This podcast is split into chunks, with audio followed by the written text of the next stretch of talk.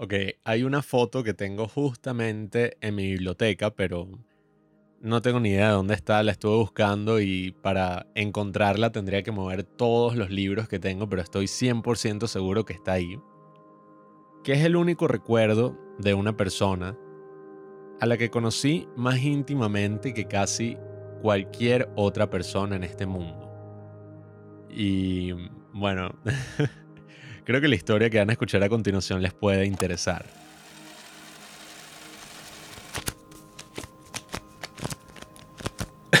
ah, todavía no tiene polvo. la esperanza de volver a los orígenes es como una mariposa nocturna que busca la luz. Y somos como el hombre que está siempre buscando con alegre ansiedad una nueva primavera y un nuevo verano. Y siempre nuevos meses y nuevos años. Y cuando finalmente llega ese momento, siempre parece llegar demasiado tarde no notamos que el anhelo lleva consigo los gérmenes de nuestra muerte. Pero debemos saber que este anhelo es la esencia de la vida y que el hombre es un modelo del mundo. La esperanza de volver a los orígenes, Leonardo da Vinci, 1452, no dicen qué fecha murió. Así empieza un libro secreto que tengo en mi posesión, el único en su existencia, del que creo que mm, casi nadie sabe que lo tengo. Ustedes son las primeras personas en este mundo con quien comparto mi secreto oculto.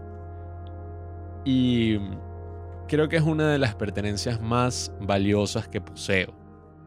Nunca me imaginé que le daría tanta importancia a este libro extraño, que más bien es una carpeta llena de muchísimas y muchísimas páginas. Justamente la tengo aquí en mi mano, es una carpeta gris, donde una persona, ¿verdad? Escribió durante varios años de su vida distintos poemas que le llamaron la atención. Algunos los escribió en máquina, otros los escribió a mano. Podemos ver incluso cómo su caligrafía va cambiando con el tiempo. Y gracias a este libro es que he conseguido la inspiración para muchísimas de las cosas que he hecho. Gracias a este libro es que me he sentido verdaderamente inspirado por sus palabras y su poesía.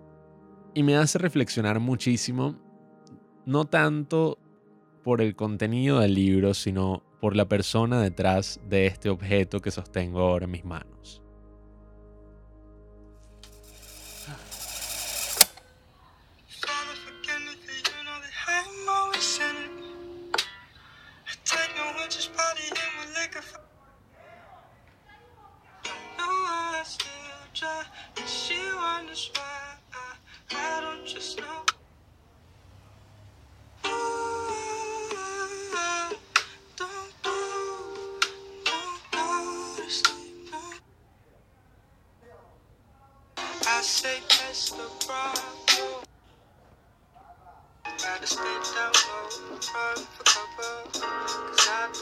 ¿Cómo una persona desaparece de la historia?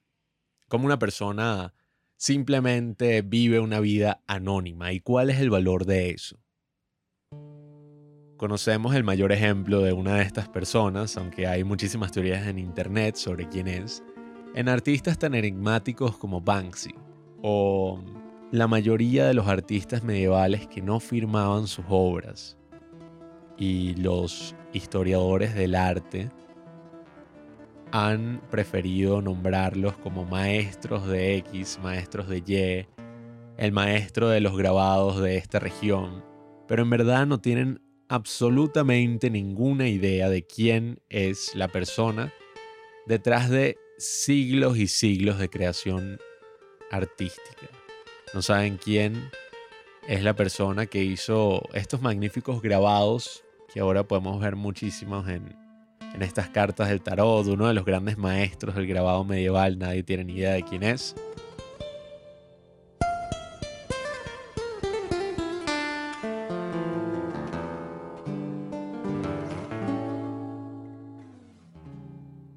Esta canción que están escuchando, nadie sabe quién fue la persona que la compuso. Y ni siquiera tenemos que irnos tan atrás en la historia cuando em, los estragos del tiempo hacen que, que todas estas autorías desaparezcan. Podemos incluso encontrar ejemplos interesantes en la actualidad, no solamente en Banksy, sino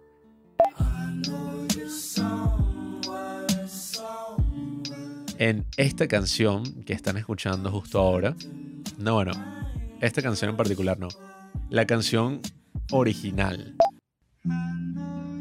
Mm, exactamente. Están escuchando la canción que inspiró a XXX Tentación, XXX Tentation,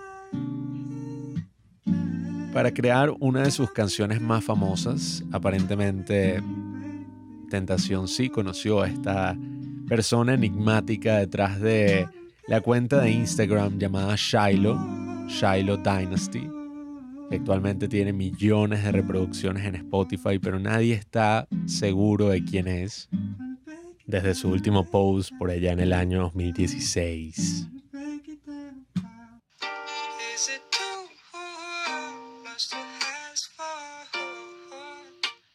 Básicamente todos la conocen si han escuchado cualquiera de estas listas de lo-fi que yo escucho todo el tiempo en YouTube. Bueno, sí, no sabemos mucho de esta persona, no ha sacado nueva música desde hace muchos años y creo que eso nos hace reflexionar sobre esas personas enigmáticas, esas personas enigmáticas como seguramente lo seremos todos nosotros en algún momento de la historia. Y nada, era una noche oscura con ansias en amores inflamada. Oh, dichosa aventura. Salí sin ser... Ah, no, marico, esta no me gusta. Em, vamos a ver. Todo empezó hace unos años, cuando recorría los pasillos del centro ecológico donde trabajaba. No era más que un adolescente y en verdad no era trabajo que digamos, pero mi escuela tenía este centro ecológico donde la gente desechaba todos estos objetos para ser reciclados. Mayoritariamente había basura, muchísimas botellas de plástico, papel, cartón, pero teníamos una sección en particular donde pasaba la mayoría de mi tiempo y era la sección de los libros olvidados, de los libros que iban a ser desechados. Eran estas monjas de mi colegio católico que se sentaban y nos pedían a nosotros que fuéramos despedazando los libros página por página para reciclar el papel de un lado, el cartón del otro. Y fue cuando estaba recorriendo esos pasillos en la tarde, cuando me di cuenta que había 300 libros nuevos en el salón. 300 libros apilados de todos los temas imaginables física, historia, espiritualidad, cocina y en distintos idiomas, en inglés, en español, en ruso. Había una colección interesante de revistas de la Unión Soviética. Había um, todo tipo de artefactos y artilugios que um, seguramente pertenecían a una persona que acaba de fallecer y estaban todas depositadas para que fueran desechadas, para que fueran últimamente olvidadas para la historia. Todos los libros que revisaba tenían distintas partes subrayadas con distintos colores, rojo, amarillo, azul, y algunas anotaciones aquí y por allá, lo que me sorprendía porque yo tengo muchísimos libros también en mi biblioteca, probablemente no haya leído más del 20% de todos los que tengo, pero esta persona, sin duda alguna, al menos había revisado todos los libros, los 300 libros, porque todos tenían alguna anotación, todos estaban subrayados de alguna manera, libros de medicina, libros de matemática, libros de cultura. ¿Quién es esta persona? ¿Quién es la persona detrás de todos estos libros? Y ahí fue cuando encontré esta fotografía, una fotografía que mostraba a siete hombres en una mesa en blanco y negro. Y simplemente después de nombrarles a todas decía, y yo. Nunca daba el nombre.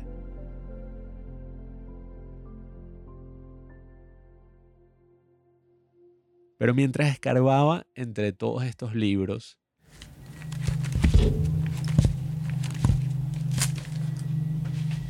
conseguí esta pequeña carpeta.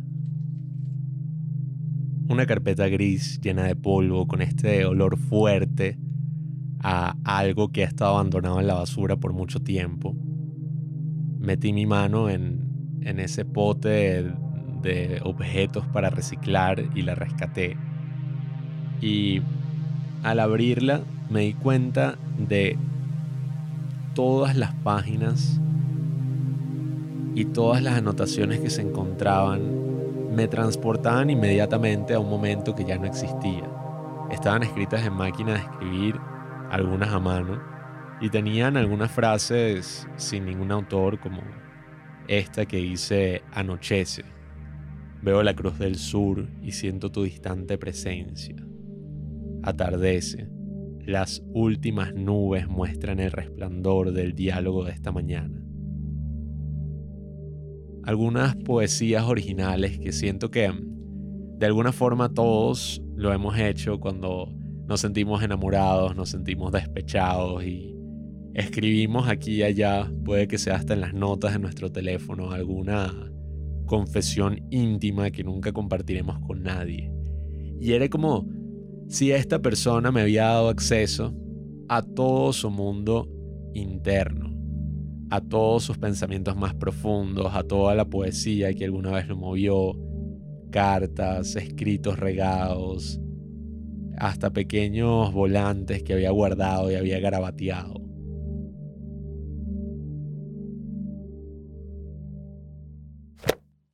Sentí como si estuviera invadiendo la privacidad de alguien y por un tiempo decidí dejar la carpeta justo donde la había encontrado.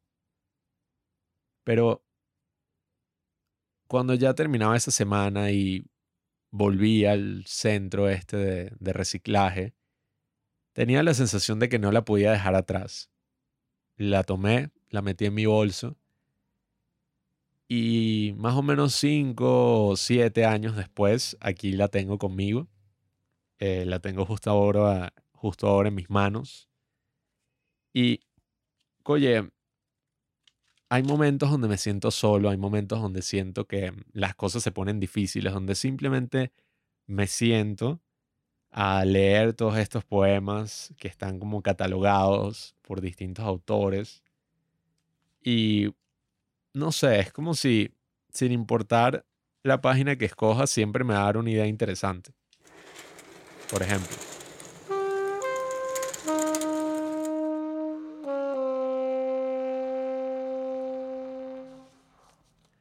Querer no es amar. Querer es ser para uno y amar es ser para todos.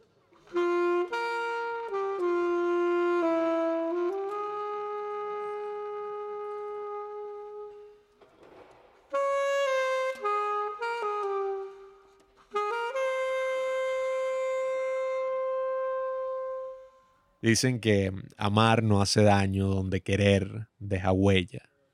Amar es con luz prendida, querer con luz apagada. En amar hay más desfile y en querer hay más batalla. Querer puebla los rincones, amar puebla los caminos.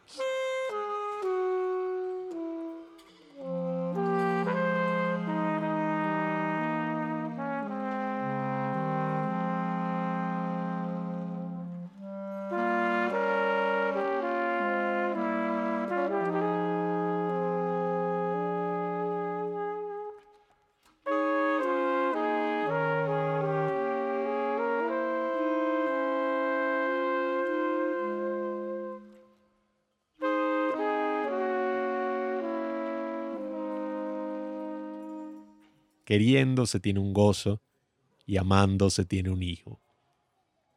Luego, querer no es amar. Querer es guerra con guerra y amar es guerra con paz. Querer no es lo que tú sientes, querer no es lo que tú piensas. Tu querer de agua tranquila ni bulle ni arrastra piedras. Querer no es esa apacible ternura que no hace huella. Querer es querer mil veces en cada vez que se quiere.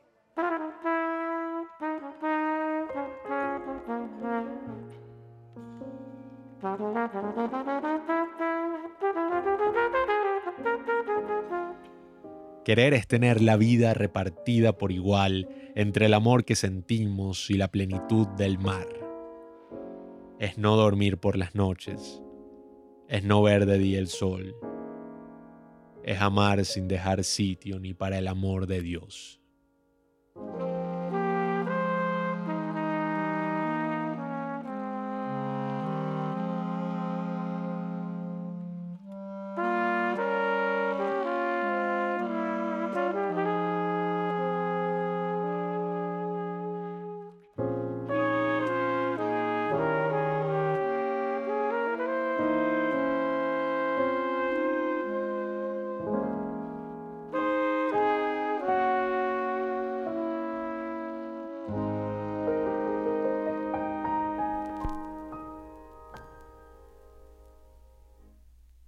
Creo que la persona que lo hizo, quien sea que, haya creado esta pequeña carpeta de cosas que lo movían, nunca pensó que muchísimos años después alguien con el que no tiene absolutamente ninguna relación y más allá, ustedes que están escuchando este podcast que no tienen como que absolutamente ninguna relación con nada de lo que les estoy contando, vayan a, conocer los aspectos más íntimos, las cosas más profundas que movían a esta persona.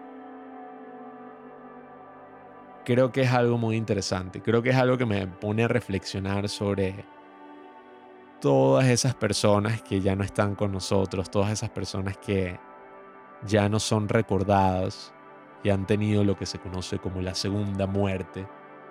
La primera cuando ya no estamos en esta tierra y la segunda cuando la última persona dice nuestro nombre. Entonces, creo que es interesante dejar esos pequeños legados, que si bien no son una gran obra de arte o un monumento que quedará para toda la historia, representan un gran descubrimiento para alguien que ni siquiera irás a conocer. Así que bueno, nada, yo no tengo ni idea de quién es esta persona, espero algún día enterarme. Seguramente falleció y esa es la razón por la que donaron toda su colección de libros y de discos y de escritos, etc. Yo puedo decir que pude rescatar muchísimos de ellos, afortunadamente no todos están reciclados, pero Oye, nada, me pones como a reflexionar sobre eso, me pone a reflexionar sobre cómo una persona se pierde para la historia. Alto ahí. Les he estado mintiendo. En verdad sí sé quién es la persona que escribió todas esas cosas. En verdad sí sé quién es la persona detrás de este libro y detrás de todos estos libros y cómo se veía y cuál era su fotografía, porque sí la conseguí. Así que bueno, les voy a confesar un poco la historia verdadera.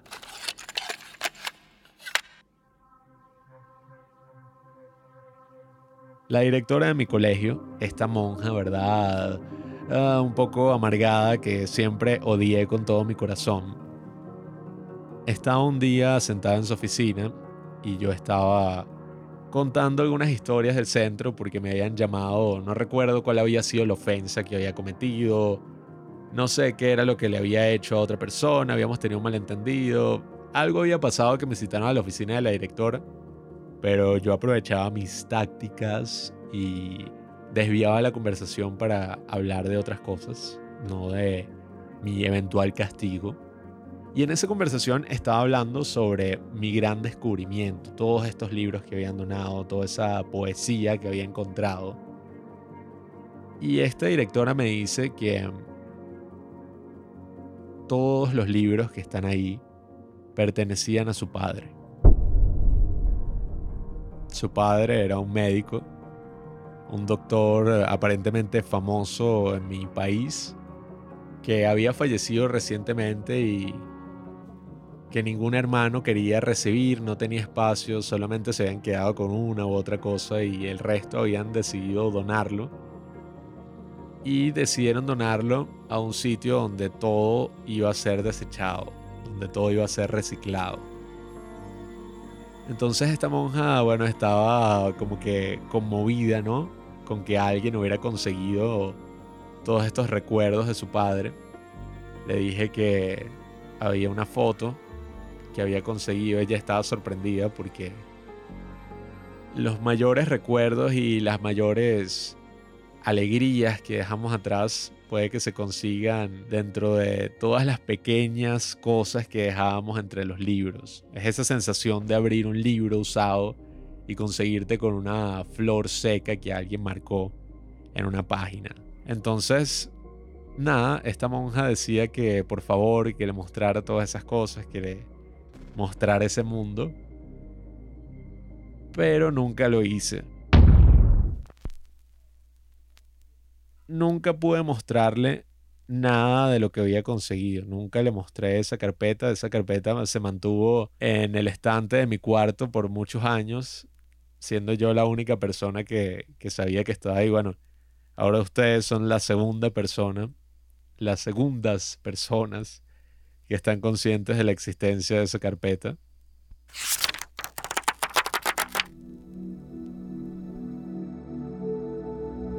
Aprovechando que esta es una recomendación semanal, motivaría a todas las personas a hacer registro de todas esas cosas que te conmueven. Si en tu caso no es la poesía, o no son libros o pasajes de cosas que has leído, podrían ser imágenes, podrían ser videos. Tratar de hacer una colección más allá de nuestros teléfonos y de cosas que eventualmente se perderán para el tiempo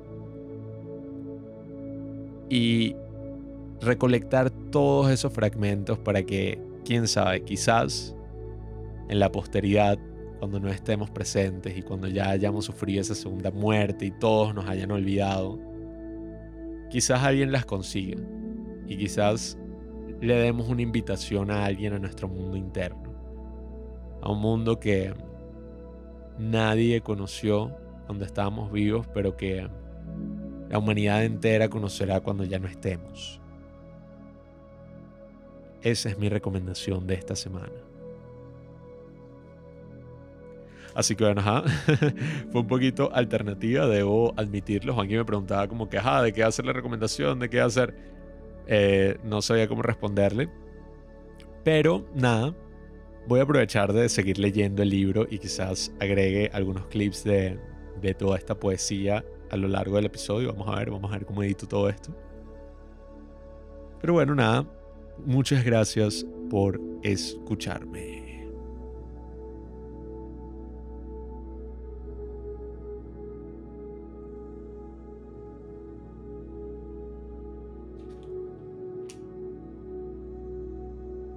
es tener el corazón entre las manos, guardado, y si ella pasa, sentir que se nos abren las manos es tener un niño preso y envejecido en la cuna.